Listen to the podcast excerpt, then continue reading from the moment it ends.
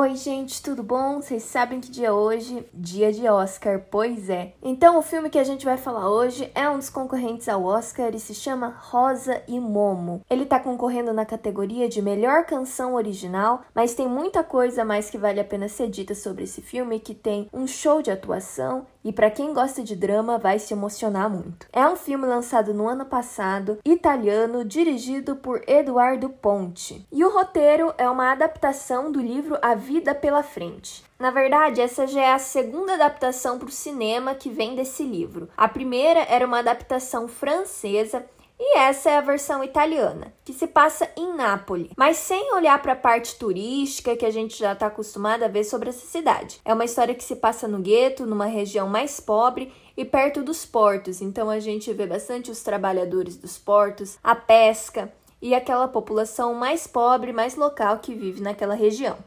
Então a gente já consegue ver que luxo não faz parte desse filme. E é justamente nesse bairro de Nápoles em que mora Momo, que é o apelido de Mohamed. Momo é um garoto de 12 anos, ele é senegalês, descendente de uma família islâmica, mas ele perdeu os pais quando era novo e hoje é órfão. Ele vive com um médico chamado Dr. Cohen, e esse médico acaba passando quase o dia inteiro atendendo a população dessa região e ele tem pouco tempo para cuidar do Momo, e dessa forma o Momo se sente um pouco abandonado. Então, sozinho, ele começa a andar pelas ruas, vagar pela cidade, até que ele começa a cometer alguns pequenos delitos, realizar alguns furtos, e um dia ele acaba roubando a pessoa errada. Ou melhor, talvez fosse a pessoa certa. Ele acaba roubando dois castiçais de uma senhora que se chama Madame Rosa. E nesse momento ele nem sabe que a Madame Rosa vai se tornar uma das pessoas mais importantes para ele. A Madame Rosa é interpretada pela Sofia Loren, que há vários anos não atuava em nenhum filme porque ela já estava um pouco aposentada. O último filme em que ela tinha trabalhado tinha sido Voz Humana, que também é um filme do Eduardo Ponte que diga-se de passagem é o filho dela. O filho dela dirigiu esses dois filmes em que ela fez o papel principal. E assim como o Gay, que é o ator que faz o papel do Momo, a Sofia Loren tá com uma dramaticidade muito grande. E é interessante ver como também o gay, mesmo sendo pequeno, tá muito convincente no papel. Acho que por ele ser uma criança, ter uma atuação muito crua, que foi muito bem trabalhada para não ficar aquele negócio forçado, você realmente acredita que aquele menino não é um ator, ele é uma pessoa real. O que me faz muito lembrar do filme Cidade de Deus, em que grande parte do tempo o elenco são basicamente crianças, mas cada um melhor do que o outro na atuação. Mas quem é essa Madame Rosa? A Madame Rosa é uma sobrevivente do Holocausto que vai para Nápoles. Durante a sua infância, ela tinha sido presa no campo de concentração de Auschwitz. Agora ela já está mais velha ela já é uma senhora, ela é uma ex-prostituta, mas que ganha vida cuidando de crianças, de filhos de prostitutas da região que não tem onde deixar as suas crianças, então ela fica ali tomando conta. E o Dr. Cohen, por estar sempre muito ocupado, não tem como dar toda a atenção que o Momo precisa, tem uma ideia. E depois de muito insistir, a Madame Rosa aceita tomar conta do Momo também. E apesar de eles serem pessoas completamente opostas, com o tempo, a gente vai percebendo que eles são mais parecidos do que se imaginava. Eles têm idades muito diferentes, eles têm histórias muito diferentes, religiões diferentes. E enquanto a Madame Rosa tá tentando dar um jeito nesse menino para ele não se tornar um delinquente, tudo que ele quer é se rebelar e ter uma liberdade. E mesmo com todas essas diferenças, eles têm muito em comum e talvez esse elo que una os dois sejam realmente os traumas que eles compartilham, principalmente traumas de infância. O Momo é órfão e ele tem muitas saudades, principalmente da mãe dele. E devido a esses traumas, ele acaba passando por um quadro de sonambulismo em que ele tem alucinações em que uma leoa aparece para ele. E essa leoa significa muita coisa. Significa as saudades que ele tem da mãe, significa uma proteção, uma carência que ele precisa, e também pode ser uma alegoria que a gente vai perceber mais tarde para Deus, para o Deus islâmico que ele tem pouco contato agora que ele não tem mais os pais. E a Rosa passa por uma coisa muito parecida. Ela já está numa idade muito avançada, onde o cérebro dela já não funciona direito e ela tá com um pequeno quadro de demência começando. Ela tem alguns momentos de delírio em que ela não sabe mais onde é que ela tá. E tudo isso faz aflorar memórias antigas que ela tinha de Auschwitz, quando ela tinha muito medo, quando ela era criança e precisava fugir. E acho que são justamente esses traumas, essas lembranças que os dois têm, que faz despertar uma compaixão de um pro outro, que faz com que eles se aproximem mais. E pode ser que o Momo, por ser uma criança, não tenha muita disso que tá acontecendo, mas a Rosa tem. A Rosa ela passou por um processo em que a cultura, a religião dela queriam ser tiradas, queriam ser destruídas pelo regime nazista então ela entende qual que é a importância de você ter uma história, de você ter uma cultura, de você olhar para os seus antepassados e ver de que religião eles são. E ela tenta passar isso também para o Momo, mesmo que o Momo seja de uma religião tão diferente, que é a religião islâmica. Dentro da casa existem mais duas crianças. O Babu, que é um menininho bem pequenininho, filho de uma prostituta que mora no mesmo prédio onde a dona Rosa mora. E também tem um menino mais velho, mais ou menos da idade do Momo, que se chama Yusuf. E ele é judeu, assim como a Madame Rosa. E a Madame Rosa se preocupa muito em ensinar ele a língua hebraica, ensinar ele como ler a Bíblia. Mas ela sabe que não adianta ela tentar fazer isso com o Momo, porque ele precisa ter um outro tipo de educação. E ao mesmo tempo, então, que ela tá de saco cheio de ter que ficar cuidando do Momo, que é um garoto muito complicado, ela tenta dar um jeito de aliviar o peso que ela tem tem a responsabilidade sobre a criança, mas ela pensa no que, que seria melhor para a formação desse garoto. E é quando ela leva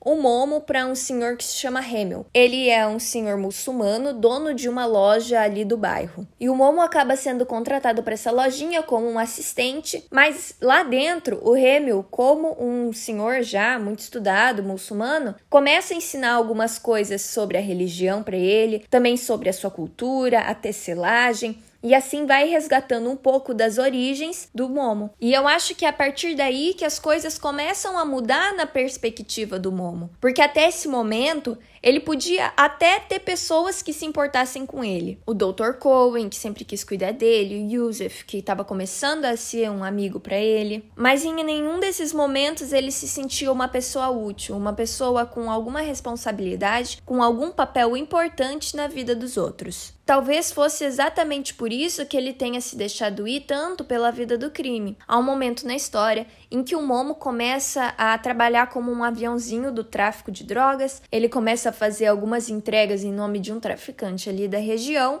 e ali ele se sente importante. Porque até aquele momento ele não tinha papel em nenhuma coisa maior. Mas ali ele começa a se sentir importante, porque alguém precisa dele. E claramente a gente vê que ele sabe que não tá certo aquilo que ele tá fazendo. No tanto que se chega alguém, fala alguma coisa, nem que não tenha relação com aquilo, ele fica muito na defensiva, ele fica muito fechado, porque ele não quer tocar no assunto, ele sabe que é errado. E tem ainda uma outra cena em que pode deixar um pouco implícito, mas é nela que a gente descobre que o Momo realmente não gosta do trabalho dele no tráfico porque ele sabe que ele é muito bom, ele sabe que ele faz mais entrega do que os outros, e na cena em que ele tá tecendo e o Remil diz que ele é muito bom em tecer, ele responde: É, pois é, eu costumo mesmo ser bom nas coisas que eu não gosto de fazer. Então já deu para entender, né? Mas é a primeira vez em que ele se sente útil. Depois que ele se muda para casa da Madame Rosa e começa a frequentar a loja do Hamilton, ele começa a adquirir e perceber o seu papel em outras coisas. Dentro da casa, ele tem uma responsabilidade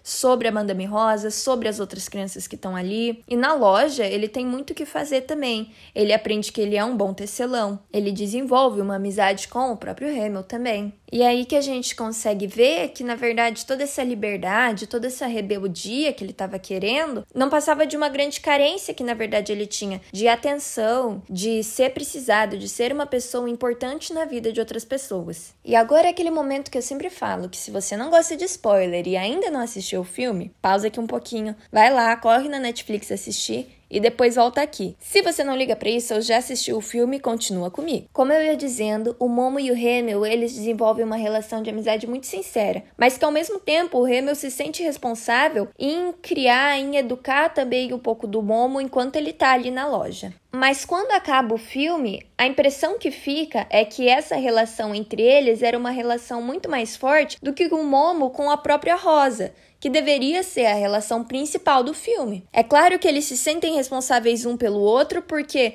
o Momo enxerga a vulnerabilidade da Rosa e a Rosa enxerga a mesma vulnerabilidade no Momo. Só que essa amizade acaba sendo um pouco rasa, eu diria. O Joseph com o Momo tem cenas bonitas, alegres de amizade, o Hemil com o Momo também, mas se a gente colocar na ponta da caneta, as cenas da Rosa com o Momo, na sua maioria são cenas de desavenças. Eles passam bem mais tempo brigados do que realmente um se importando com o outro, algum cuidando do outro durante o filme. Isso é uma coisa que vai acontecer só lá pro final. Essas cenas de cuidado, de afeto, são fortes, mas elas são muito pequenas e muito rasas. Não tem uma profundidade que eu esperava por serem os dois personagens principais do filme. E eu fico pensando se isso foi um deslize ou se seria alguma coisa proposital, realmente para preparar o espectador para o final do filme. Porque mais tarde o que acontece é que a Rosa venha a falecer. Então, talvez fosse um jeito de preparar para que o espectador soubesse que eles não iam poder ficar juntos, então precisariam ter outros personagens de quem o Momo seria próximo que são os personagens que continuam com ele enquanto ele cresce, como Joseph e a sua mãe, como a Lola, que é a mãe do Babu, e o próprio Hemil. Então eu fico pensando, será que foi proposital para amenizar essa despedida entre os dois? Ou será que realmente faltou? Porque o que a gente vê naquela última cena, na cena do velório da Madame Rosa, é que o Momo estava muito triste, muito triste mesmo com a morte dela, mas que ele também tinha uma nova família, ele estava bem amparado, tinha pessoas agora que se preocupavam com ele e ele se preocupava com essas pessoas também. Então fica subentendido que ele teria um novo recomeço, que a vida ia melhorar para ele. E aí que começa a tocar a música Yossi, que é a música que está concorrendo como melhor canção original no Oscar, cantada pela Laura Pausini. Nessuno ti sente, ma io sì. É realmente uma música muito bonita, uma música em italiano e entre as músicas que estão concorrendo com ele, eu assisti dois dos filmes que estão concorrendo. Um deles é o Set de Chicago, que eu conversei semana passada com vocês, e a música que está concorrendo é Hear My Voice. Hear my voice.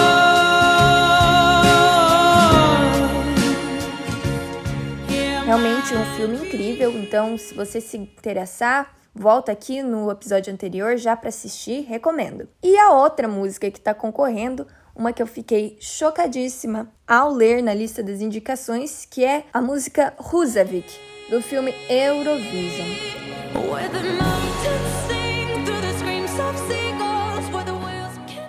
Gente, sinceramente, Nunca, nunca, nunca em um milhão de anos, quando eu assisti o filme Eurovision, eu imaginei que ele ia ter alguma indicação ao Oscar. Porque é simplesmente um dos filmes mais bizarros que eu já vi. Ele conta a história de dois amigos islandeses, inclusive a música é trecho em inglês, trecho em islandês, e esses dois amigos resolvem ir para esse concurso chamado Eurovision, que é uma espécie de The Voice, só que entre países europeus. E o filme ele é um musical, mas pensa nos personagens esquisitos, com gostos peculiares e cenas absurdas, um roteiro muito louco. Galera, tem até duende no filme, tá? Enfim, Nunca que eu ia imaginar que esse filme podia ter uma indicação ao Oscar, mas realmente a música é muito bonita e na história ela tem um significado bonito também. E se você gosta desses filmes mais diferentões, que ouvir uma música boa, assiste também, né? Por que não? E se você gostou de Rosa e Momo, provavelmente você também vai gostar de outro filme chamado Os Intocáveis. É um filme em francês, ali de 2012, 2013, que conta a história de um homem rico que sofre um acidente e fica tetraplégico. Começa a andar de carreira de rodas e ele precisa de um assistente, de um cuidador, mas ele não consegue se dar bem com nenhum dos que ele contrata. Até que um dia ele contrata esse jovem que não tem experiência nenhuma em cuidar de pessoas e que às vezes comete várias gafes, mas que com o tempo eles também vão desenvolvendo uma amizade e a se importar muito um com o outro. E gente, emocionante também. Talvez não tão emocionante quanto Rosa e Momo, mas também muito bonito. E por hoje é isso. Eu acho que o que eu tinha para falar, para contar para vocês era isso. Logo, logo eu, vocês vamos estar todos assistindo a premiação do Oscar, então vamos ver qual dos filmes que vai levar a melhor canção. E quem sabe semana que vem eu não volto com mais algum filme, talvez algum do Oscar numa resenha posterior. Então até lá, um beijo.